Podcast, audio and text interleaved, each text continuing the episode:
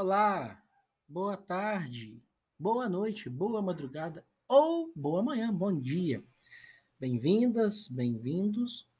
Podcast do nosso primeiro estudo dirigido de saúde mental. Uh, vamos falar mais um pouco de algumas questões importantes aí para a nossa disciplina. Bem, primeiro lugar, nossa dica cultural. Caso tudo tenha dado certo, eu tentei colocar um áudio de uma música que se chama Semeadura, do Valdir Verona. Minha pergunta para você é: você gosta de música gauchesca? Lá da Farroupilha? Você gosta de música gauchesca? Já escutou música gauchesca? Bem, eu, eu gosto muito. De vez em quando eu tiro um tempinho para escutar uma rádio lá que chama Clarim Farrapo que só toca música gauchesca, é, é excelente.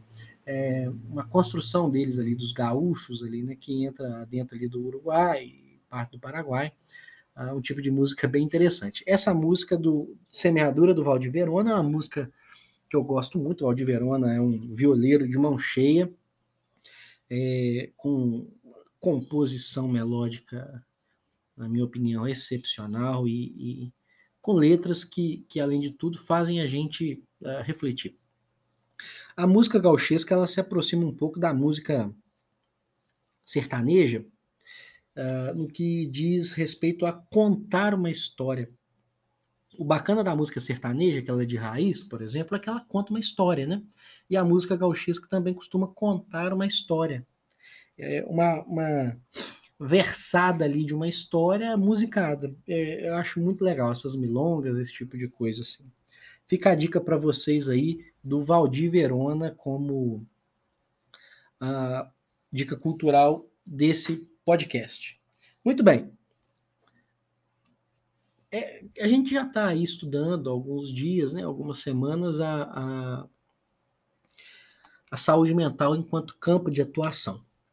É, eu falei para vocês lá na videoaula e falei também em sala de aula sobre o processo de internação, de retirada da sociedade daqueles que eram considerados loucos. Vamos só relembrar para a gente se situar. A loucura é um fenômeno que esteve presente na história humana em todos os momentos e provavelmente vai estar presente na história humana em muitos momentos daqui para diante. É, dependendo do espaço, do tempo e do espaço, ela é vista com bons olhos ou ela é vista com maus olhos, isso depende. E a partir do século XV, XVI, XVII, XVIII, a partir do século XV ali, né, 1400 e bolinha, 1500, ali vai, uh, surge o que a gente chama de racional, a era da razão, vamos dizer assim. Eu estou inventando isso aqui, a era da razão, aonde a racionalidade começou a ser superestimada e aonde a desrazão passou a ser mal vista, passou a ser mal vista. É, qual que foi a grande questão? O mundo já não dava mais conta de ter gente que, que não era racional, né? Capitalismo nascente, mercantilismo, depois o capitalismo nascente, por aí vai. Então os loucos eles deveriam ser retirados do convívio so social. Como que eles eram retirados do convívio social? Prendendo-os, encerrando-os em grandes instituições, primeiro os leprosários, depois os manicômios de fato. Então, os manicômios são desde sempre um espaço de exclusão da diferença eu excluo o diferente porque eu não consigo conviver com ele. Beleza? Aí eu falei também que isso perdurou durante muito tempo, até pouco tempo atrás, nos anos 60, a gente começou a ter uma mudança cultural muito grande no mundo inteiro, aonde quase tudo foi repensado. Das relações humanas mais próximas com o companheiro, com a companheira, até formas de governar, até a economia, eh, até o sentido da vida, tudo foi, foi revisto ali de certa forma. Uh, e a forma de cuidado que a gente dispensava aqueles considerados loucos também. Então surgiu um movimento ali nos anos 60 que se chama antipsiquiatria ou reforma psiquiátrica. Ele surgiu em diferentes pontos do mundo.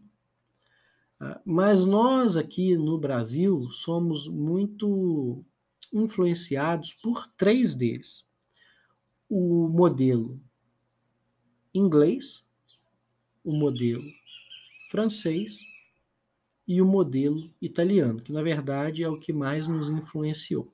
Então, concomitantemente, começou a se surgir, começou a se surgir, não, começaram a surgir discussões do tratamento que a gente dava ao fenômeno da loucura. Uh, e além de surgir né, esse, essa discussão para a gente rever, começaram a surgir ações práticas, formas de cuidado começaram a ser operacionalizadas, nesse, principalmente nesses três países aqui no Ocidente, e isso depois foi espalhando pelo mundo.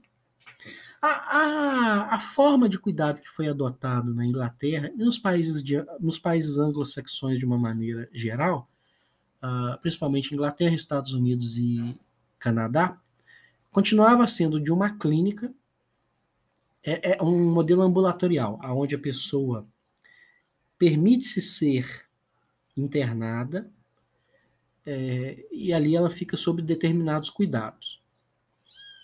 A questão é que existe um saber e um poder médico que restringe a saída da pessoa. Então, é uma certa liberdade, é uma internação mais ou menos libertária ali, né? Porque a pessoa ainda fica presa. Libertária não, em liberdade. A libertária é outra coisa. Uh, na França, o modelo instituído foi um modelo de cuidado, vamos dizer assim, ligado a, a uma sociologia da comunidade. Então a gente tem diversos trabalhos ali sobre a inserção do louco, da loucura na comunidade, e todo o trabalho era tentar articular a comunidade com o fenômeno da loucura. Então existiam ainda as clínicas, mas é quase como se as clínicas também reproduzissem de forma mínima a sociedade. Algumas clínicas ainda num modelo muito é, é, cerceador, onde a pessoa ficava internada, outras muito, muito, muito, muito revolucionárias, como Laborde, onde o Guattari e outras pessoas trabalhavam.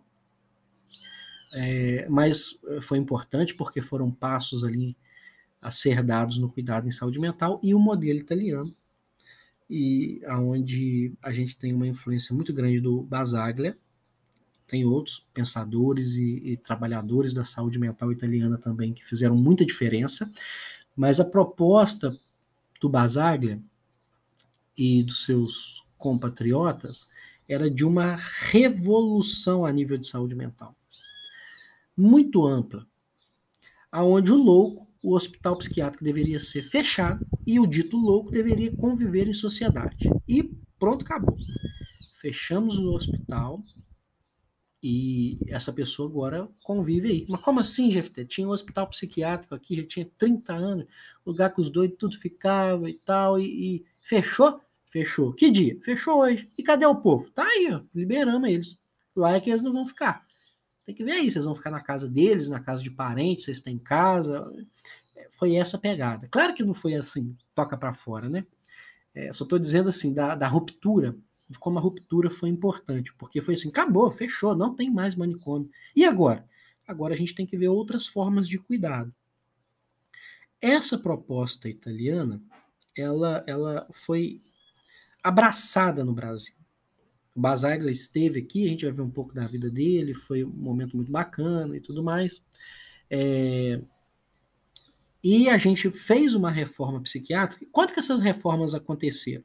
A discussão começou ali nos anos 60, algumas ações e, e, experiências começaram ali nos anos 60, anos 70, mas essas reformas foram se institucionalizando, ou seja, tornando-se oficiais, nos anos 80, na Itália, nos anos 90, em outros países, e no início dos anos 2000, aqui no Brasil. Então é muito recente. Não faz nem 20 anos que a gente fez a. ou vai fazer 20 anos que a gente fez a reforma psiquiátrica daqui a pouco. É uma coisa muito nova. Talvez tenha alguém me escutando aí que é mais velho que a reforma psiquiátrica brasileira, pra você ter uma ideia. Então, é, as ideias do Basaglia chegaram ao Brasil, o próprio Basaglia veio aqui, a gente vai ver isso. Ele visitou alguns manicômios, o de Barbacena, por exemplo, E, e os trabalhadores da saúde mental começaram a pensar, os trabalhadores da saúde, num primeiro momento, começaram a pensar que era necessário mudar a forma de cuidar. Não podia deixar o pessoal dentro do manicômio naquelas condições que vocês já viram em sala de aula comigo.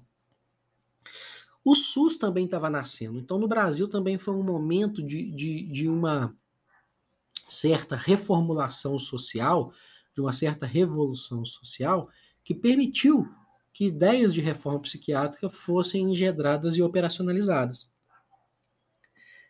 Os trabalhadores lutam muito, conseguem retirar as pessoas do manicômio, conseguem fechar os manicômios e oferecer um cuidado em saúde mental em liberdade. E eu gostaria de falar um pouco sobre, sobre isso aqui com vocês, tá? O cuidado, e, e salientar muito isso.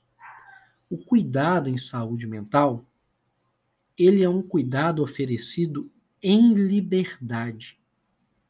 Não existe outra forma de cuidado eficaz não existe cuidado em saúde mental onde as pessoas não têm direito de ir e vir, que é um direito de todos nós, de todos. Jefté, mas como é que a gente cuida dessa pessoa se ela não quer cuidado e tal? Olha, nós temos que criar formas, nós somos cientistas, caramba. Nós somos psicólogos. A gente não é Zé Ruela, Maria Ruela, psicólogos cientistas. Então nós temos que começar a refletir, pensar formas de cuidado. Não tem hoje GFT? Não tem, mas vai passar a ter, nós vamos criar. Quando Freud começou também, ninguém cuidava de histérica direito, não. O que, que fazia com as histéricas? E com os histéricos. O que, que fazia com eles? Prendia, amarrava na cama, no hospital, falava que era chilique, fricote, tratava a pessoa com a maior falta de educação, Aí o Freud chegou e falou assim: não, gente, calma. Não é assim, não.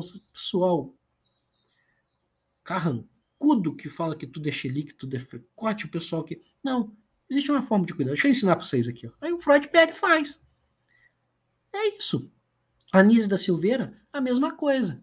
Os loucos ficavam lá no engenho de dentro, amarrado, tomando cloroforme na cara para dar convulsão, depois eletrochoque para ficar lá tudo torto, lá sentindo dor, tudo reganhado lá, destruir as pessoas, até que a Anísia da Silveira chegou e falou assim: Nossa, gente, vocês parecem que, que é uns troglodita, uns neandertal. Não é assim, não. A gente cuida das pessoas, gente. Como? Com arte. Aí a Anísia da Silveira fez o trabalho com arte. Vocês têm que ir lá, né? Vamos ver se a pandemia vai deixar. Fez o trabalho com as pessoas e cuidou das pessoas. A Anísia Silveira não cuidou das pessoas em liberdade. Na época não conseguiu. Mas dentro do engenho de dentro, vocês vão conhecer lá a estrutura, vocês vão ver, havia liberdade, as pessoas não ficavam mais trancadas em celas ou em pátios, né? Elas transitavam. Uh, e isso é importante. Por que, que eu estou frisando muito isso com vocês? Porque está retornando nesses tempos sombrios em que a gente vive, de neoliberalismo, desse capitalismo mundial integrado e de flertar muito com o fascismo, é, tá voltando às discussões de que tem pessoas que merecem ficar presas, dopadas, presas fisicamente e presas medicamentosamente, dopadas, porque são diferentes, porque são loucos, e eu estou colocando aspas aqui. É, se a gente, no mínimo, imaginar que essas pessoas precisam de cuidado, a gente não deveria pensar dessa forma, né? Porque é a mesma coisa de pensar que a pessoa, sei lá, ela tem é, alguma doença e frieira e por isso ela tem que ficar presa. Ela não merece ir e vir. Alguma coisa aí, qualquer que seja. A pessoa, se a gente pensar que a pessoa, eu não gosto também de pensar assim, mas que ela está doente, se a gente pensar dessa maneira, então a gente tem que oferecer cuidado, não é privação de liberdade, não. A privação de liberdade na nossa sociedade, infelizmente, existe para quem cometeu crimes e tem que ser tirado do convívio social. Agora, para o louco, não. Para o louco é o cuidado. É fácil cuidar? Não. É complexo. Tem experiências boas, exitosas? Muitas. Fracassos? Muitos também. Agora, o que a gente nunca pode perder de vista é que a gente tem que construir formas de cuidado possíveis a partir do nosso trabalho. Tá bom?